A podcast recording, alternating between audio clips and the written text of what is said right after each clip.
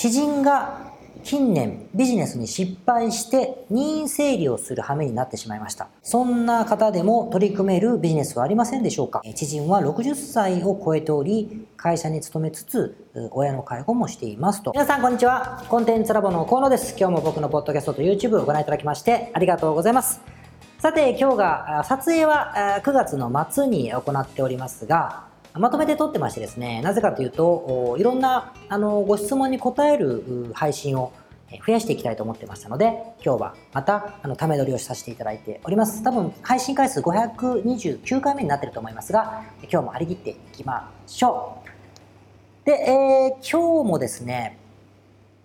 皆さんのご質問にお答えするのの続きをしたいなというふうに思っているんですが、アンケートでえー、皆さん、視聴者の皆さんから河野に直接配信で答えてほしいことをいただいて、すごいたくさんいただいてるんですね。イタリア、トルコ、スペイン、オーストラリア、カナダ、アメリカ、バンコク、シンガポール、デンマーク、スイス、フランスはもちろんですね、イギリス、もうとにかくあらゆる国からいただいてます。今日2回目です。で、早いもの順に答えてますので、自分の番が来るまでごめんなさい、待ってください。いきます。知人が近年ビジネスに失敗して任意整理をする羽目になってしまいました。そんな方でも取り組めるビジネスはありませんでしょうか？知人は60歳を超えており、会社に勤めつつ、親の介護もしていますというご質問でございましてですね、とってもプライベートな内容をいただきまして、本当にありがとうございます。えー、キュッとして読ませていただきましたが、任意整理でございますので、もしかするとタイトルに倒産とかって僕使ってるかもしれませんが、倒産とは意味が違いますからね、任意整理はあくまで任意整理でございますので、誤解なきを皆さん思っていただければいいと思う。でもやっぱり、任意整理というのは事業を失うといいますか、存続できなくなっているということだから、俗語で倒産と呼ぶようにしましょう、今日は。任意整理は本当は意味が違うんですよ。だけど、あの、まさということだと思います。で、えー、60歳でいらっしゃって、えー、会社に多分まあ、収入が必要だから会社にも勤めていらっしゃって、えー、親の介護もあると、だから老老介護に近いんでしょうかね。60だと僕の10個しか上ではない方ですけれども、えー、老老介護という感じで非常にしんどいと思います。あのー、しんどいと思いますね。ということで、本当に信州お察しなったことないやつが言ってもしょうがないけどお察しする限りでございますが、まあ、本来のご質問はそんな方でも取り組めるビジネスはないかということだからもう一回ビジネスをしたいということだと思うんです。で、ちょっと背景が前の仕事が何だったか、つまり任意整理をした事業は何だったかはちょっとわからないのと、あと文章のニュアンスからすると任意整理って表現をするってことは、多分これ日本の方ですよね、きっとね。日本の方だろうというふうに想像して申し上げますが、まず一つですね。これ撮ってるのかな？やってますね。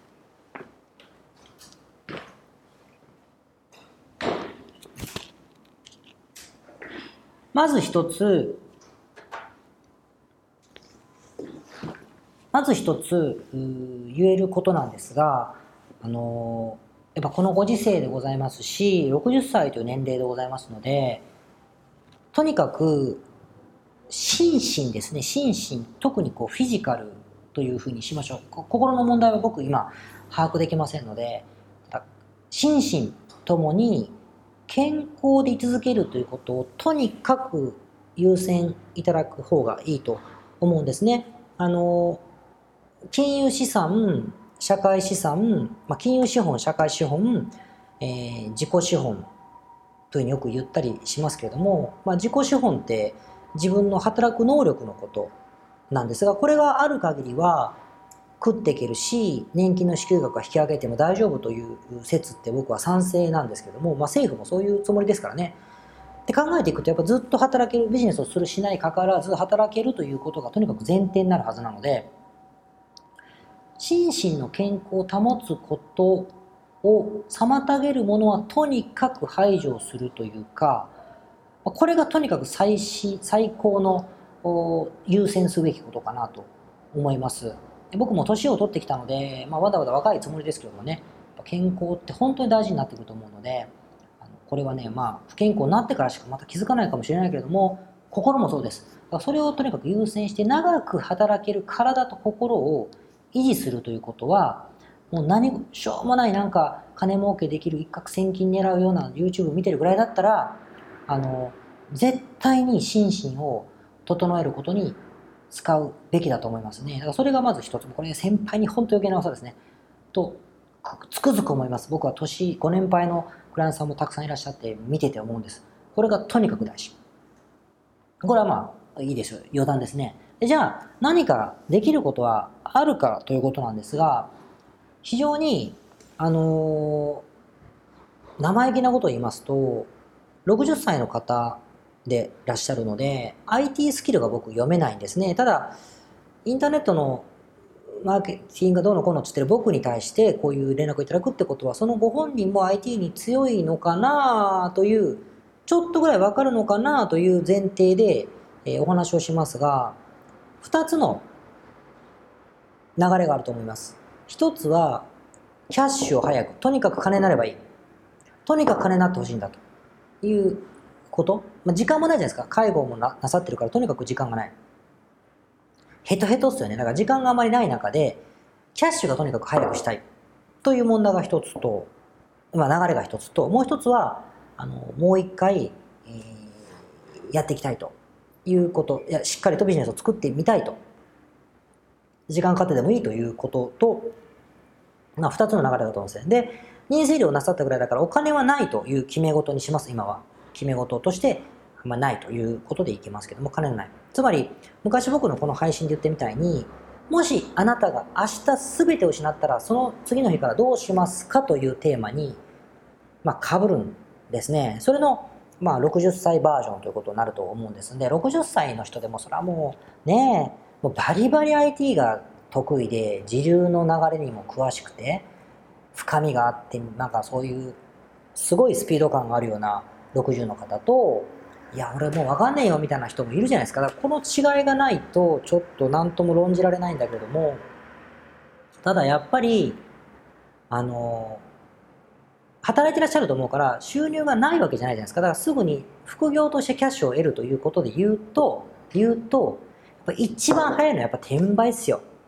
一番早いのは転売。で、まあ、中国あたりで、まあ、日本で売れてるものと似てるものを仕入れてきてってなるとお金も使うしリスクも多少取るので、やっぱベタな転売をしていくのが一番キャッシュは早いとは思いますね。転売にも2種類あるって何回も言いましたけど、あの、ものを実際仕入れて出品する、俗に言う Amazon 転売、FBA を使うようなものだったり、無在庫でも送れるもの、そこらもう海外のものだったりになるんだけど、そういったものをやっていくとかいうふうに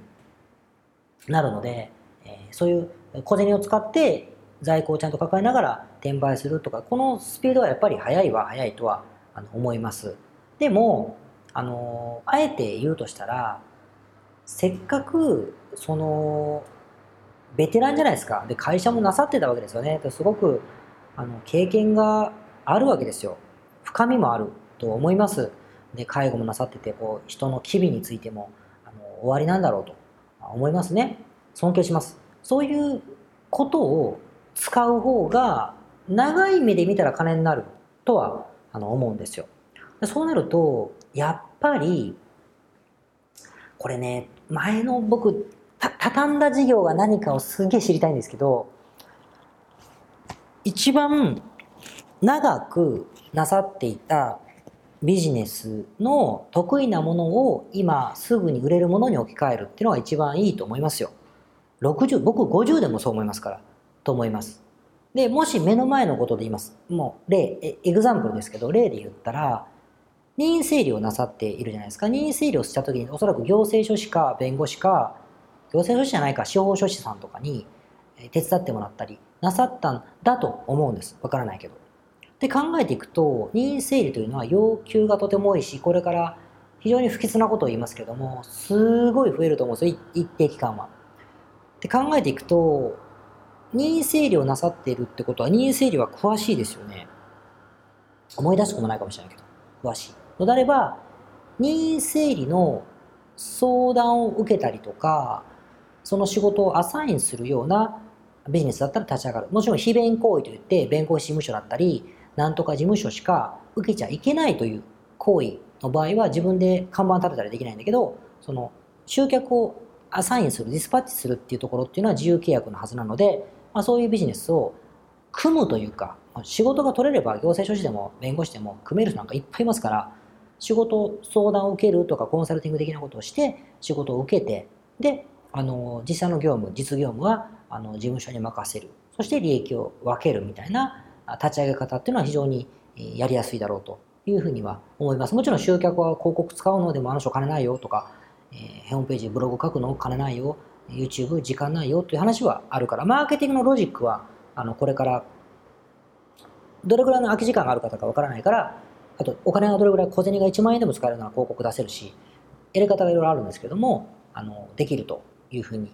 思うんですよね。もしくはそれその前の仕事が、え、どういう仕事かにもよるんですけども、うん、どうだろうな。例えば、うちのクライアントさんで、あの、まあ、電子回路をね、電子回路を設計するような専門的なエンジニアの方ですごく、すっごい頭いいんです。すごい頭いい。もう細かいこと言われるともう僕わかんないみたいな。すごい頭いい方があのいらっしゃいましてですね、あのヨーロッパにいらっしゃって、あのお話したこともあります。すごい頭のいい方。で、真面目な方ですよ。で、ずっとコツコツその仕事なさった方が、まあ、なんだかんだでやっぱりいろんな商売に目が行くんだけども、あの現在はその時のスキルだったり、まあ、知識を生かして、例えばあの IoT の構築を請け負うような仕事をしてみたりとか、その設計をしてみたりとか、アドバイスをしてみたりとか、受託をしてみたりとかっていうふうなビジネスを B2B で立ち上げることによって、えー、お客様があのどんどん来るというとあの、いやいやとおっしゃるかもしれないけど、お客様を得ていくというビジネスをなさっているケースがありましてね、こういうのもやっぱり自分が得てきたスキル、セットを上手に使ってる例だと。今、今と同じ仕事とか前の同じ会社をやれって意味じゃないですよ。一番いいのはでもそれがやり方が悪かったんだったら、今前のビジネスが、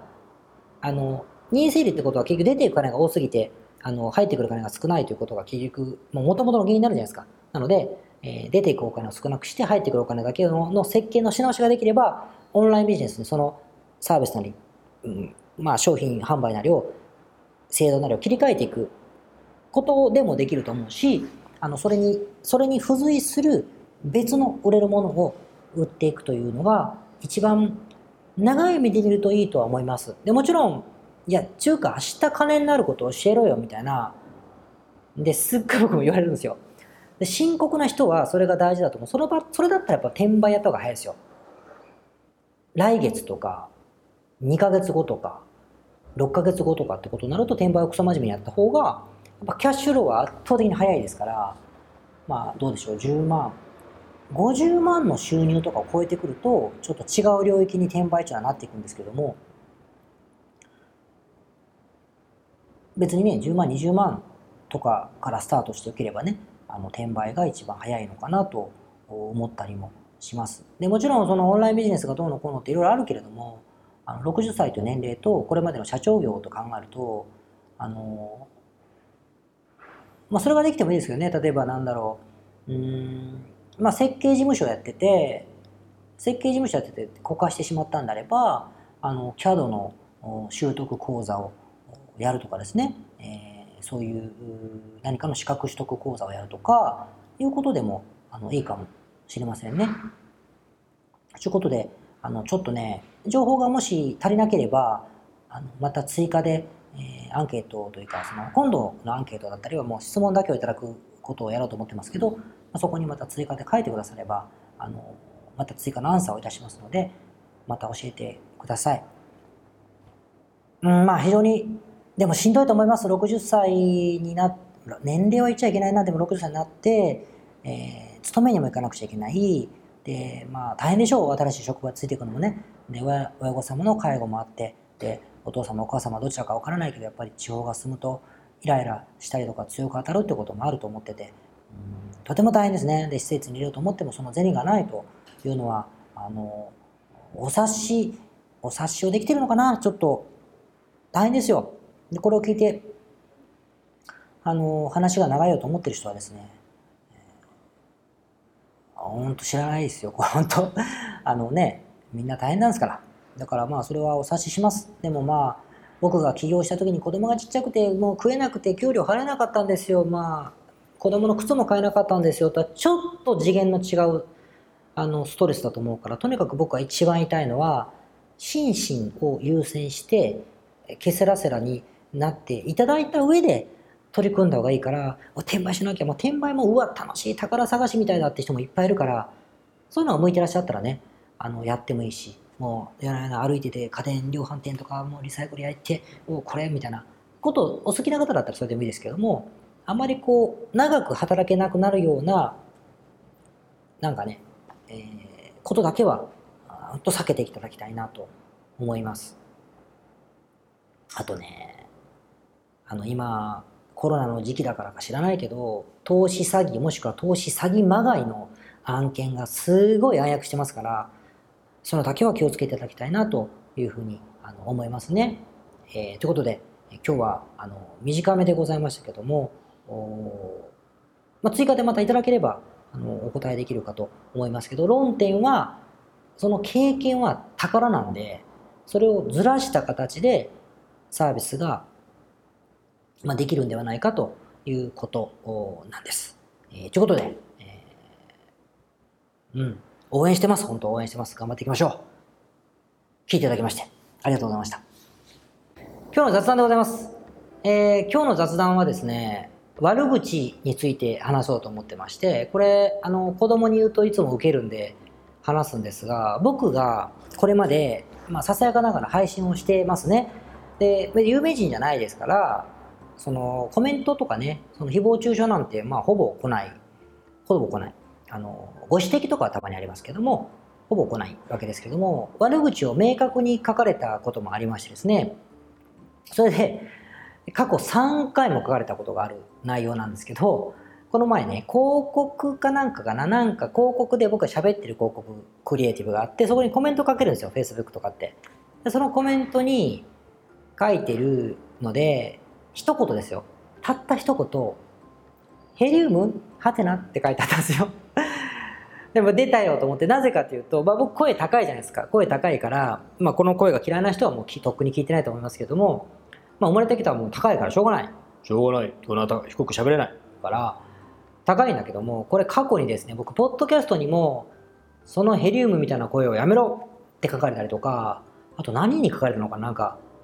高いんだよ声みたいなことを書いて、3回目なんですよ。で、もう、んだよ、人の身体的特徴とかを嫌がってよ、というふうには思う。思うけれども、もう50になってこの高い声を落ち込むほど、まあ、やわではないつもりなんですが、しょうがないじゃないですか。最初、えー、皆さんこんにちはって渋い声でやろうと思ったけども、できないしと思ってですね。でも、今回の悪口は結構面白くて、ヘリウムって書いてあるんですよ。だからなんか、悪口っていうか、疑問なんだなと思って、捉え方で面白いなと思いましたですね。初めてなんか、悪口っぽくない、指摘っぽい悪口みたいな書いてくださってですね、あの、笑わせていただきました。で、これ子供に言うとね、結構、うわーって笑って喜んでくれるので、そんなこと人に言っちゃダメだよということにも使えるから、あの、面白いなと思っておりまして、えー、なので皆さんですね、まあこれ聞いてる方にはいないと思うけれども、あのー、なんつうの？悪口とかね、誹謗中傷というか、こう、イチャモンと言いますか、そういうのはね、あのー、暇、暇、そんな暇ないでしょ？あの、いろいろ自分のことでね、なさった方がいいと思うので、えー、それ笑えるやつだったらいいですよね。えー、ぜひね、反射的にこうなんかやっちゃう、イラッとすることあるじゃないですか。イラッとか、妬むとかね、あると思う。そういうのはやっぱ深呼吸していただいて、まあ、あの、あれですよ、アドラーじゃなくて、スティーブン・コビー先生で言えば関心の輪ですよね。関心のあなたには関係ない。僕らには関係ないことですから。誰が何をしようがどうしようが。ね。あの、ほっとけんすよ。ほっとけっていうか、関係ないじゃないですか。というふうに思えばね、あの、いろんな自分のことに集中できるかなと思いますので。あと、声が高いとか、自分の声が低いとか、あの、気になってる人もですね、あの、言われることはせいぜいヘリウムぐらいですから、あの自信を持って配信いただいてですね、この声が嫌いだったら聞くんじゃねえよ、この野郎というぐらいでちょうどいいとあの思いますので、お互い気にせず行きましょうと どうでもいいな、この話。ということで、あの悪口でもね、面白い悪口だったら、笑う笑える、相手が笑うような悪口だったら、あのなんか面白いかもねっていう話で、えー、ございました。それではまた来週お会いしましょう。来週じゃない、今度お会いしましょう。ありがとうございました。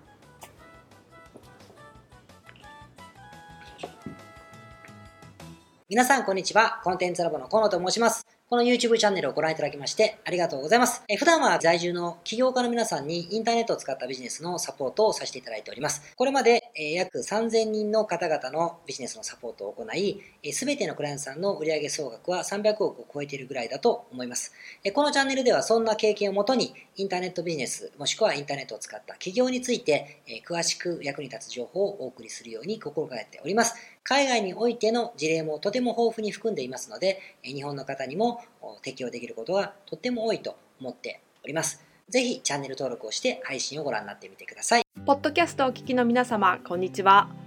コンテンツラボの山口よしこと申します。普段はサンフランシスコに住んでおりまして、日々現地からコンテンツラボのお仕事を行っています。いつもご視聴ありがとうございます。いつも聞いてくださっている海外在住の方、日本在住の方、起業して制約のない自由なライフスタイルを実現したいと思っていませんか？今日はそんな皆様にですねお知らせとお願いがありましてこんな風に最後にお邪魔させていただいています。そのお願いというのはですねコンテンツラボのコンサルティングサービスについて知っていただくということです。で、あのー、番組の中でも河野が時々メンバーさんと呼ばせていただいていることがありますのでご存知の方も多いと思います。起業前の方にはビジネスプランを一緒に考えることから始め起業後の方には集客組織化異業種展開だったりはたまたお金の残し方とかそして望むライフスタイルの実現というところまでですね。メールやオンライン通話でのコンサルティングのほかに学べる仕組みとしてあの定期的に私たちの方からコンサルティングを受けていただいているメンバーさん用に教材